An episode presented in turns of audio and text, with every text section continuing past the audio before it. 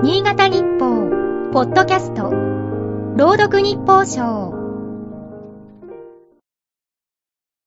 1月21日。2020年1月に国内で初感染が確認されたウイルス化は丸3年が経った。あの春先は、マスクが店頭から消え、手作りが流行った。アベノマスクは不評で在庫の山ができた。今や不織布マスクは1枚5円の安値がつくこともある。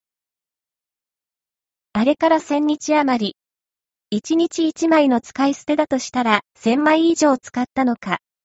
国内だけで1000億枚余りが人々の顔を覆ったことになる。精子番号したくなるような数字だ。マスクの講座。流行初年の秋、こんな一文が柴田市立猿橋小学校の学校だよりに載った。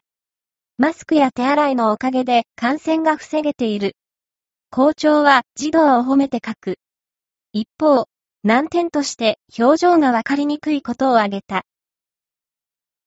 児童のノートの文字が板書に似ることがある。それほど担任教師の所作が児童に与える影響は大きい。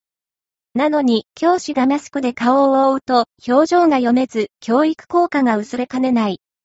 だから、声のトーンや身振り、手振りに工夫を凝らそう。校長は、教師に呼びかけた。政府は、今春にも、屋内でのマスク着用を原則不要にする検討を進める。今後の感染動向によっては、慎重な対応が必要だろうが、いずれは着用不要の日が来るはずだ。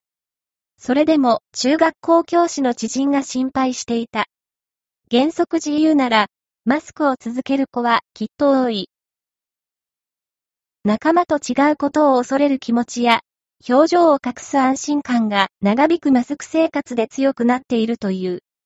大人社会も似ている。